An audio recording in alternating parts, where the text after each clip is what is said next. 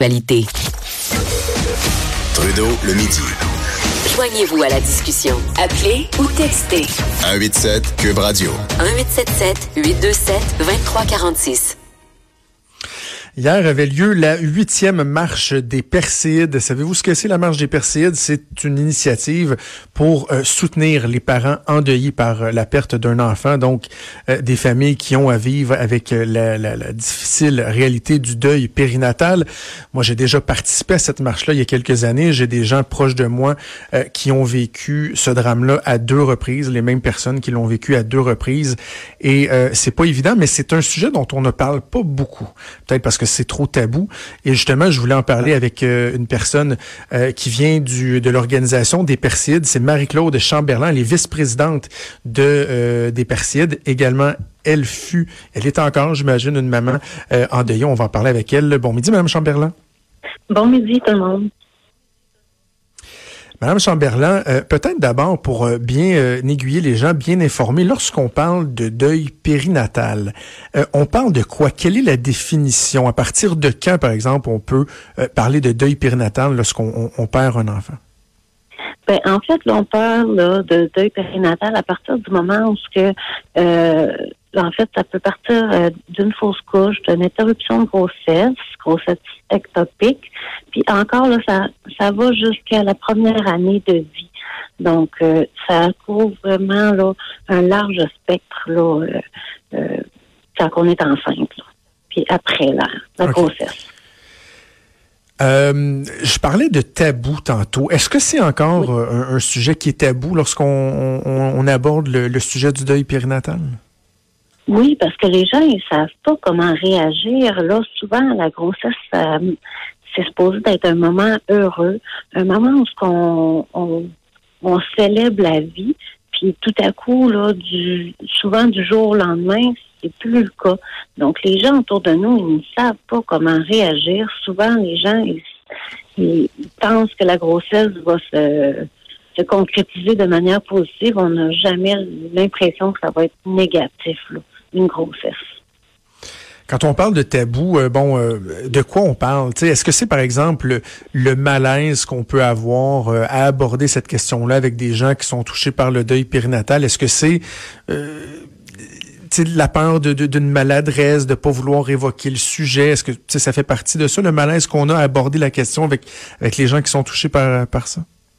Oui, en fait, ça en fait partie, mais aussi le fait de euh, souvent des histoires euh, euh, des fois des, des cauchemars là qu'on n'ose pas décrire. Des fois, c'est la maladresse des gens, comme vous me disiez, mais c'est aussi le fait que c'est douloureux pour les gens. On ne hmm. peut pas, on, on, marche comme sur les des œufs, puis pourtant les gens qui sont touchés, ils veulent vraiment qu'on soit là. Ils ont besoin de nous autour de nous. des fois, c'est juste de il y a tellement de manières. Des fois, c'est pas de, de parler, c'est juste d'écouter. Euh, puis c'est tout le long, là, même encore moi aujourd'hui, après huit ans, des fois c'est juste d'en parler, des fois c'est juste d'être présent justement à la marche avec d'autres qui le vivent. Euh, c'est vraiment c'est des petits gestes au quotidien là, qui nous euh, qui nous aident. Parce que j'imagine, Mme Chamberlain, ça peut arriver qu'il y, y, a des mères ou des pères qui, qui vont nous dire qu'il est mieux pas en parler, mais je pense que c'est mieux de euh, d'oser l'approche, de, de voir ces gens-là ont besoin d'en discuter plutôt que de ne pas le faire et, de ne pas les aider dans leur cheminement. C'est exactement ça, parce que des fois, les gens, ils veulent pas en parler dans les premiers moments, puis par la suite, ils veulent en parler, mais les gens ne sont plus là, ou euh, tout simplement parce que ils ne savent pas comment euh, aborder le sujet, mais déjà juste de dire qu'on est présent pour eux, puis juste de, de, leur rappeler que si jamais ils veulent en parler, on est présent. C'est merveilleux pour les gens là, qui, vivent la situation. Euh, également, quand on parle de tabou, Madame Chamberlain, une question que, que, que je me pose depuis un bon moment.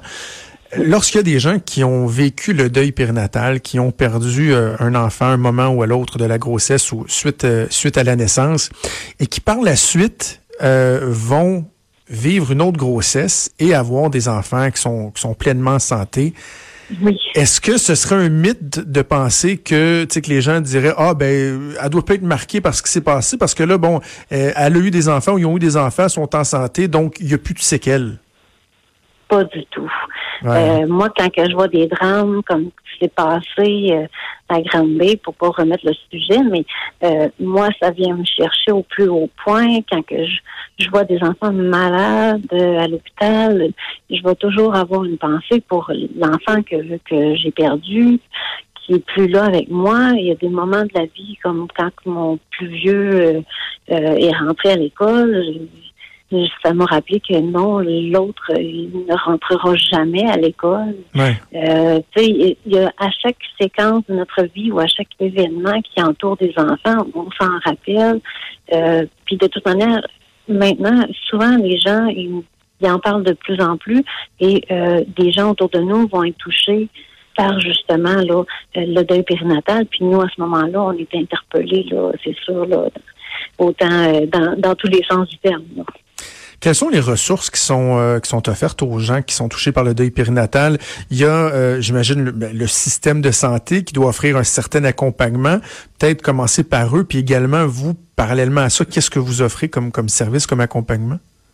Oui, ben en fait, là, euh, c'est sûr que le système de santé, il va aller là du mieux possible soutenir les parents, mais je vous dirais là, depuis quelques années, là, il tente à, à, à pouvoir là, donner un soutien au moment où ce que les événements arrivent.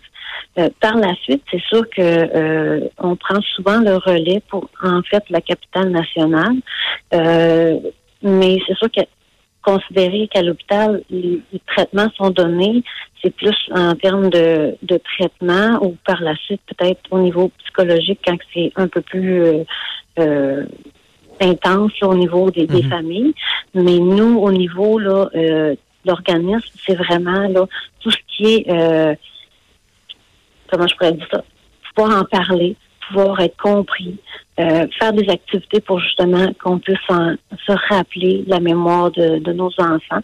Euh, aussi, là, on tend là, justement là, faire de plus en plus d'activités qui vont couvrir là, plusieurs aspects de, la vie. Là. donc, ça peut passer là aussi là, de, du prochain enfant que le deuil en tant que tel.